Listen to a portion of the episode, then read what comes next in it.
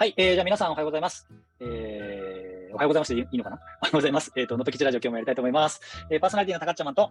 たちゃんです。よろしくお願いいたします。はい、えっ、ー、と、久々に収録を再開して、まあちょっと前回の、えーと、エピソードでも話してますけども、ちょっと間が空いて、えー、久々のゲストに今日は来ていただいております。えー、畑まなみさんです。よろしくお願いします。はい、よろしくお願いします。お願いします。えっ、ー、と、能登吉ラジオはですね、えっ、ー、と、能登でこれからこう取り組みをされようとしている人とか、えっ、ー、と、もちろんこう能登町の中で活躍をすでにされている人とか、いろんなこう、えー、方々をストーリーも交えながらご紹介できたらなというふうに思って、えっ、と、運営をしています。で、えっ、と、今日もですね、ゲストの、えー、来てもらっているまなちゃんに、あの、いろいろ、えー、これから何やりたいのかとか、いろいろお話が聞けたらなと思ってますので、どうぞよろしくお願いします。はい、お願いします。はい、えっ、と、僕結構久しぶりかな、いつぶりくらいですかね？うん、いつだろう？4月お話ししたのは、いつぶりだろう。この間ね、なんか、あの、アカデミーのみんなでちょっと1時間ぐらい喋った時ぐらい。はいはい、えー、っと、そうですね、一回ありましたね。回みたいな。うん、あでもなんか、あんまりあれだな、あの最近のみんなはどうなのっていうの一人ずつ喋ったやつね。うんうん、あのどんな感じなのみたいなキャッチアップをしたやつですね。なるほど、なるほど。あれ、イカちゃんいなかったですよね、その時多分かったですね。5月、うん4月 ,5 月かな。5月だと思います。多分あ5月は全く僕動けない状態だと思います。そうっすよね。そうっすよね。そうだな、その時にあのちょっと話もね、聞きましたけど、えっ、ー、と、まなちゃんは僕と同じあの、能登ローカルシフトアカデミーの2期生で、えっ、ー、と、去年の今頃、えっ、ー、と、そういう意味で言うと、能登町との関わりをスタートさせたみたいな感じですかね。で、まあ、能登町のことを知り始めてから1年くらいの、えー、状態なのかなと思いますけど、割とあれでしたよね、早い段階でというか、まあ、8月の頭に去年、能登町に行って、えーと、結構早い段階で私は能登町に行くんだって、すごいもうなんか意思決定を早い段階でしてたような感じがしてたんですけど、うん、えー、割とでもそこからね、きっといろいろあって、えー、なんだろうな、具体的なあのいつからどうとかっていうところには、あのやっと進み始めたのかなみたいなふうにちょっと思ってるんですけど、うんえっ、ー、と、もともとの話、ちょっとあの、まなちゃんがもともとどういう人なのかみたいなところをちょっと先に、あの、少し教えてもらえたらなと思います。どうしようかな。最初ちょっとなんかお仕事とかもそうですけど、あの、すごい簡単でいいので、自己紹介ちょっとだけしてもらってもいいですか？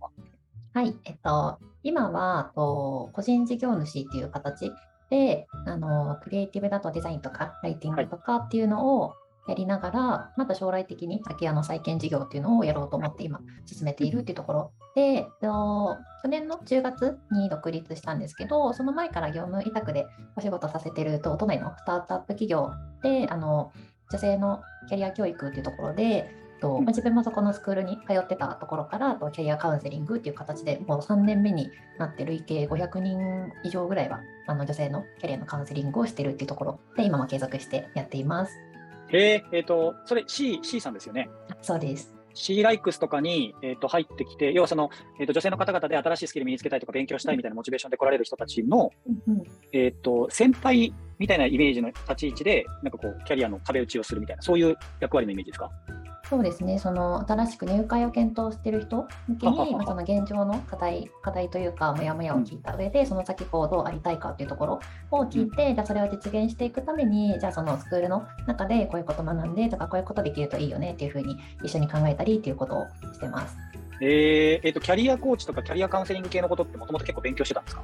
いや全然全く勉強はしてなくて、まあ、ただ人の話を聞いてあげるっていうことと、なんかその人に合わせたなんかこう提案とかアドバイスっていうのは結構得意だったりするので、まあ、もう初めてからちょっとこう経験を積んできてっていうところもあったりはするんですけどそこは割と自分の中でなんか負担なくできてるところがあっても今も続けてるっていうところですね。300人かすごいですね。もうじゃあ、えっ、ー、と、まなちゃんがカウンセリングとか、その相対して話をされた方の中で、人生変えてる人ってもいっぱいいるんですよね、きっと。うん、気づい、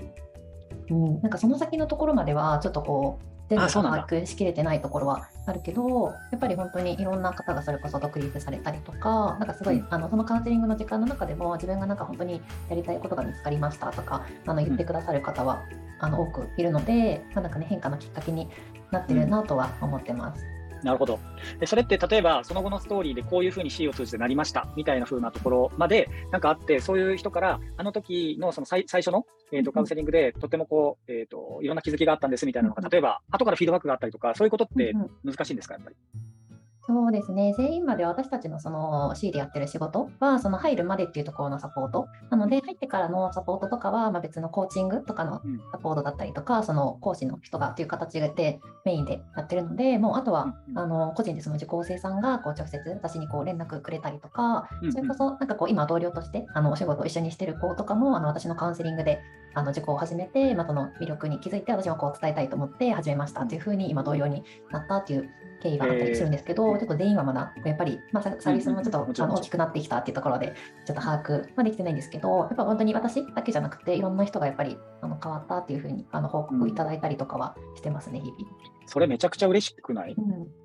ね、あのすごいやりがいにつながりそうだなというふうに、あの思って、特にその自分がやったことで、あの自分のね、こうえー、と思っている以上に人の人生にこう気づきを与えてたりとかっていうことって、なんかあるだろうなと思うので、えー、ともちろんこう全員ではないっていうのはあのその通りだと思うんですけど、一部の人からでもなんかそういうふうに感謝の言葉とかもらえたりすると、なんかその後のモチベーションにすごいつながりそうだなっていうふうに、なんか聞いてて思いましたね。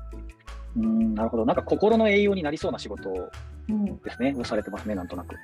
ね、なんか自分も元気をもらえたりとか、すごいしますね、うん、やっぱり。うん、なるほど、なるほど。えー、あじゃあ、そのキャリアカウンセリングみたいな部分は、本当に、なんだろうな、そういう仕事をしたくてそれをややるようになったというよりは、えーと、市を通じて、あのーなちゃん自身がやってきたことが、えーと、結果としてあのそういう形で今使われている、発揮されてるみたいな感じで、別になんかそのキャリ人のキャリアのコーチングとかカウンセリングしたかったってわけじゃないってことですね。うん、全然、まあ、本当にまあそれこそ C を通じてっていうのもあるんですけど、まあ、その前のキャリアでいうと、和食のお店で働いてたりとかして、まあ、結構接待向けのあのお店、うん、で、まあ、それこそあの能登の,、ね、あのつながりっていうところで、あの、うん風間酒造さんのお酒出したりっていうところのあのしっかりとした和食のお店で働いてたんですけどやっぱ接待とかだといろいろあのこういう風にしたいとかいろいろこうあったりとかする中でなんかその時間を良い時間にするためにどうしたらいいかっていう風に考えたりとかカッターするっていうのは、まあ、結構そこで培われた部分はあるなって思います。全然知らなかった。そうなんだ。えー、え、結構じゃあ接客業が長かったんですか？一番最初のキャリアはそうですね、新卒で4年間ぐらい仕事してました。えちなみにそれはもともとは、えー、なんだろう、その結局、なんだろう、人と話すみたいなところがさっきの話もありましたけど、やっぱそういうのがすごい好きで、そういう仕事をしたかったっていう感じなんですか？なんかそうですね、なんか同じ人とずっと喋ってるっていうよりかは、新しい人と出会ったりとか、なんか新しいことを知るのが好きな性格なので、ん。なんかそれが自分に合ってるなと思って、人とこう関わる仕事を結構メインで出ますね。えー、僕あの、新しい人と話すのむちゃくちゃ苦手なんですけど、新しい人と初めて話すときって全然抵抗ないですか、最近はそうですね、なんか、すごいな。そこまでないかなと思います。えー。でえっと、同じ人となんかずっと、まあ、なんだろう、もちろん一部の人とかいると思うんですけど、同じ人といるよりは、新しい人との出会いの場の方が、えっと、なんだろう、自分としてはその方が、えっと、気持ちいいって感じですか、快適な感じ？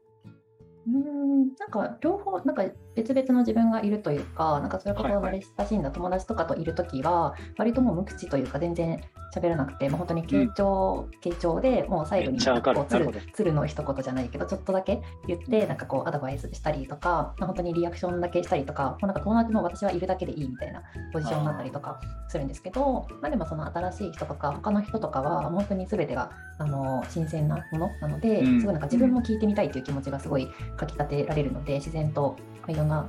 こと聞いたりとかっていうふうに、まあ、なんか距離の詰め方はね、つどつど考えなきゃいけないところはあるけど、まあ、それこそ、なんかちょっと年上の人とかでも、なんかどういう話し方だったら心開いてくれるかなとか、まあ、ちょっと試せるところがあるっていうのが、ちょっと面白みがあるなって思います。へえ、新しい打席に立つのがじゃあすごい好きなんだね。うん、えー、でもなんか話聞いてると結構戦略的なところがなんかありそう。割と目的を持って、えーと、そういう場でも、あのまあ、例えば人とのこう対話とかの中でも、うん、えーと、なんとなくその場にいるというよりは、えー、どちらかというとちゃんと目的とかその、うん、何かにトライしようみたいなこととかがあって、えーと、話をしてるっていうこともちろん毎回ずっとそうじゃないと思うんですけど、うん、そういうこともできるってことか。えー、すごいな。それはちょっとめっちゃあるなって思います。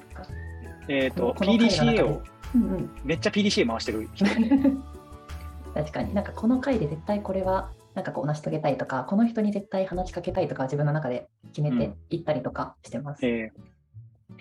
ー、えーと、それはじゃあ必ず達成して、えーと、積み上げてるんだ。新しい出会いという意味で言うと。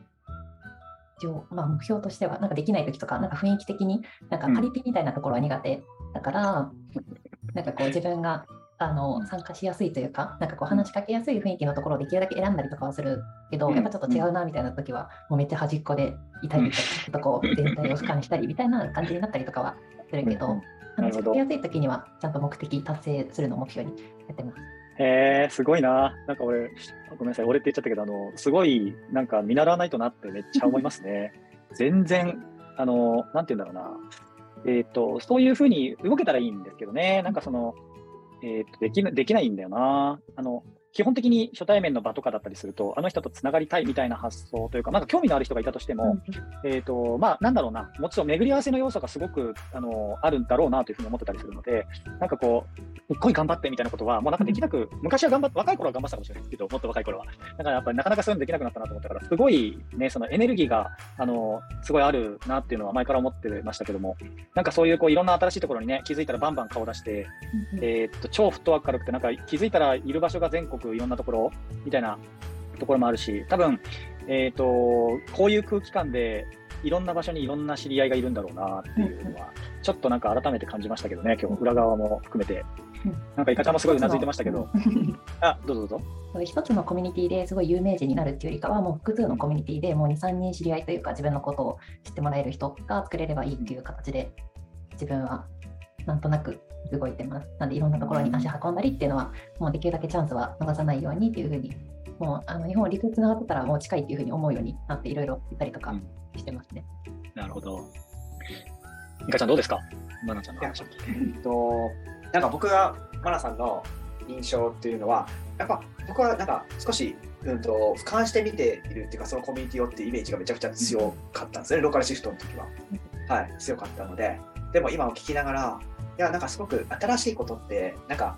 なんだろうな、っぱ快適な空間ではないと思うんですよね。いろんなことが起こる可能性があるから。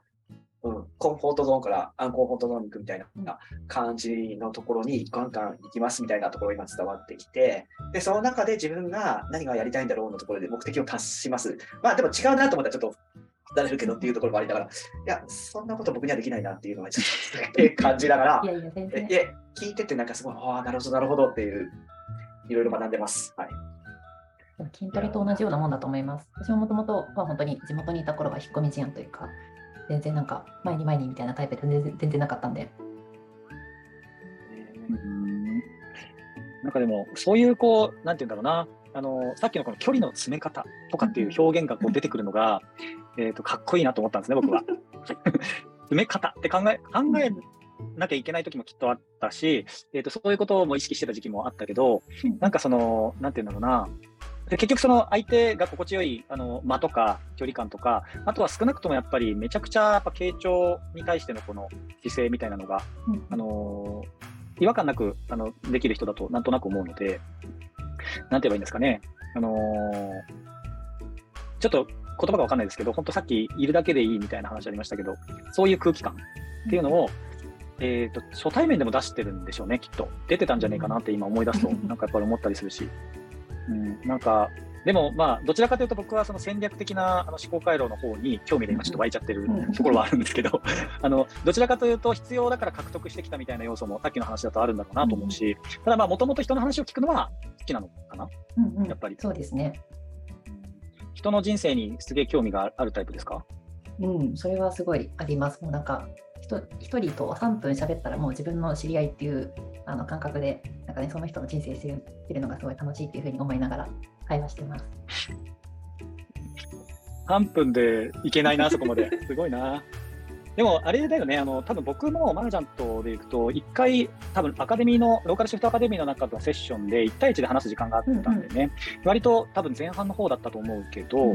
そういう時間が、あの多分1対1セッションの中のたまたま組み合わせに我々がなって、えっ、ー、とね、めちゃくちゃ話を心地よくさせてくれたんですよね。というか、まあ、あのめっちゃ短かったけど、時間的には引き出されたっていう感覚があって、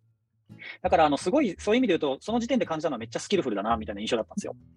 で、えっ、ー、と、何がすごいって、えっ、ー、とね、その、終わる頃にはもう多分、あの、なんだろう、言葉がタメ口になってたんじゃないかなと思うんだよね。いや、これはすごいことで、全然嫌じゃないんですよ。うんうん、全然嫌じゃなくて、えっ、ー、と、それができる。で、多分それさっきのその距離の詰め方とかにもあるのかもしれないけど、行ける人には行くんだな、行くんだろうなって。そうそうですね、本当にその年上の男性とかで、この人はいけそうって思う人には、もうタメ口で喋った方が心開いてくれるっていうのも経験上分かっているので、結構行きますね、それは。超戦略的じゃん。え、ちなみにイカちゃんには今敬語ですか？あさすがにね、ハイヤさんは もう根本町の偉い方なんで。偉くない、偉くない、偉くないけど、えでも、え、そのノウハウを教えてほしいですね。僕はだ、僕、タメ口って結構難しいんですよね。僕、自分の中ではライン引いちゃうんですけど、全然僕、そういう、もともとの持ってるものっていうか、小さい頃から経験上なんだと思うんですけど、え、その距離が今度、もっと大きください確かにでもね、あの、多分イカちゃん結構ガード硬いタイプですよね。うんね。めっちゃ硬いです、僕。そうマナちゃんがそういうんだったらそうだろうなと思うけど、ぼ 僕もあの分かりますもんあの。結構ガード硬いタイプの方だとは思うので、ね、イカちゃんからあのこう呼び捨てにされて、タメ口で話してもらえるのはいつ来るんだろうなってずっと思ってます、僕は。ずっと待ち望んでいるんで。でもあの、あの、ここだけ言っとくと、これ呼び捨てにする、タメ口にするかしないかで、別に距離感って僕の中であんまり変わってないんですよね。ただ、そなるほど。はいはい、うんと距離感あまり変わってない、うん変わってるのかな、変わってないと、うん難しいところですけど、そんなに意図はないかなって、はい、僕、タメ口で喋る人って、本当、10人いないと思うんですよ。うんな、確かにそんな気もするもんな。いや、でもね、えっと、そうでも、あの、なんて言うんだろうな、自分から見て、イカちゃんって、あ、まあ比較的ガード硬い人だろうなって思ってたけど、あの、マナちゃんのリアクション見てるとめっちゃなんかわかりますね。逆に言うと、それで、それで判断できそうだな。なるほどな。やばい。こあの、マナさん会うとき、今度、なんか心読み取られてるような、ちょっと。そうすごい、それがすごいな、そのさっきの戦略的みたいな話もあったし、PDCA っぽいのも最初に触れましたけど、つながってくるなと思うのは、あのその辺の話がもうなんか、えー、と何週かしてて、多分めっちゃ言語化されてるんですよね、すでに。だから多分人にあのどうやってんのって聞かれたときに、人に説明できるくらいの解像度が多分自分の中にあるんですよね。だからめっちゃトライアンドエラーしてきてるんだろうなって、すごい思うから、その積み上げが本当すごいなって思いますね。えでも今僕がこういうふうに説明してる感じですけど、そんなずれてないうんうん。でしょ、多分自分の中でもその辺って、あのしっかり多分、こうなんだろうな、繰り返されてて、割とこう、明確に、えーとこういう時はこうみたいなやつが多分うんあるんだと思うので、それはでもすごいな、そう考えたら接客とかもそうだけど、対人でなんかいろいろそういうふうなことするのには、もう本当、天職なのかもしれないですよね。だからコミュニケーションして、あの人のに対して何か伝えるとかもそうでしょうし、関係性作っていくみたいなところは、もう多分めちゃくちゃに向いてるような感じがね、しますよね。なるほどな、それ子供の頃から？子供の頃からそんな感じ、そんな感じってひとまとめだけど。子供の頃は全然、まあ、それこそなんかこう関わる大人とかもあんまりいなかったから、まあ、普通に友達だともう普通のねこうタメ口の会話っていうところだったから全然何も気にしてなかったけど、まあ、その働き始めた時とかに、まあ、なんかこう同じ年代とか同期と話すより、まあ、そのこうちょっと上とか先輩とかと話す方が面白いなと思って、まあ、その人たちと仲良くなるために自分はどういう働きかけしたらいいかなっていうふうに考え始めたってところが大きいかなって思います。年上と話す方が面白いのはうん。なぜですか、話の中身がやっぱ違うってこと？うん、やっぱ経験値として自分よりなんか広い世界を持ってるなって思うところがあるし、まあ、私はなんか上に立つっていうよりかはなんかこうちょっと2番手とか下にいる方が得意というかなんかその上の人のとなんかいいところとかを引き出したりとかそれこそちょっとこうあの砕けた感じとかをちょっと引き出すのを自分がちょっとチャレンジみたいな感じでやったりとかするのが楽しいなって思うところがあるので上の人の方が合ってるなとは思います。うん逆に年下の人とかとの接し方ってどんな風になるんだろう？あんま見たことないけど。確かに、まあ、ちょっとなんか、まあ、先輩みたいな感じでなんか接されるとちょっとそこが苦手だなっていうところがあるから逆にもうその下の人とかにももうちょっとなんかラフな感じで喋っていいよとかっていう風に声かけたりとかはしてます。別に年下が苦手なわけではない。うん、あまり関わるけ経験がそこまでなかったっていう方が多いですかね。なるほどな。まあでもね、あの長く、ちょっとあの変な言い方になるけど、僕もそうだし、イカちゃんももちろんそうですけど、長く生きてると、あのだんだん下の人と話す機会の方がどんどん増えてきたりとか、なんかこう変わってくる部分があるから、そういうこう、なんだろうな、自分が望まなくても立場が変わっていくみたいなところが来たときに、なんかその今のこのマナージャーのスキルみたいなやつがどういうふうに生きてくるのかなみたいなのがめっちゃ楽しみです。でなんか学生学生というか地元にいた頃になんかあの地元にいた頃は結構真面目だったというかなんかあらゆる長を経験してきたというか委員長とかあの学級委員とかうん。なんか部活の部長とかいろいろやってきててもうその時はすごいなんかちゃんとしなきゃっていう意識がすごい強くて自分を出すっていうのが全然なかったはい。からやっぱそこに苦手意識があるのかなっていうのはあります。なんかそれこそ女の子の友達といる時もなんかお店すごい調べたりとか多分なんか、あの女性か男性ののどっちかっていうと多分男性っぽいというかうんなんか女の子といる時にちゃんとしなきゃっていう意識が働いてるから あんまり自分らしさが出せてないなっていうのはありますね。なるほどね。うん。確かに、そのこれでもさっきのやっぱ戦略的な側面があることを知ってしまったからそう思うのかもしれないんですが、えっと、感情丸出しっていう状態はあんまり見な見ないし、多分なんかそんな風にはならなそうな感じが結構しますね。ですね確かに。こうあのなんだろうな、何考えてるのかわからないわけじゃないけど、うんえっと、丸出しではないですね。うん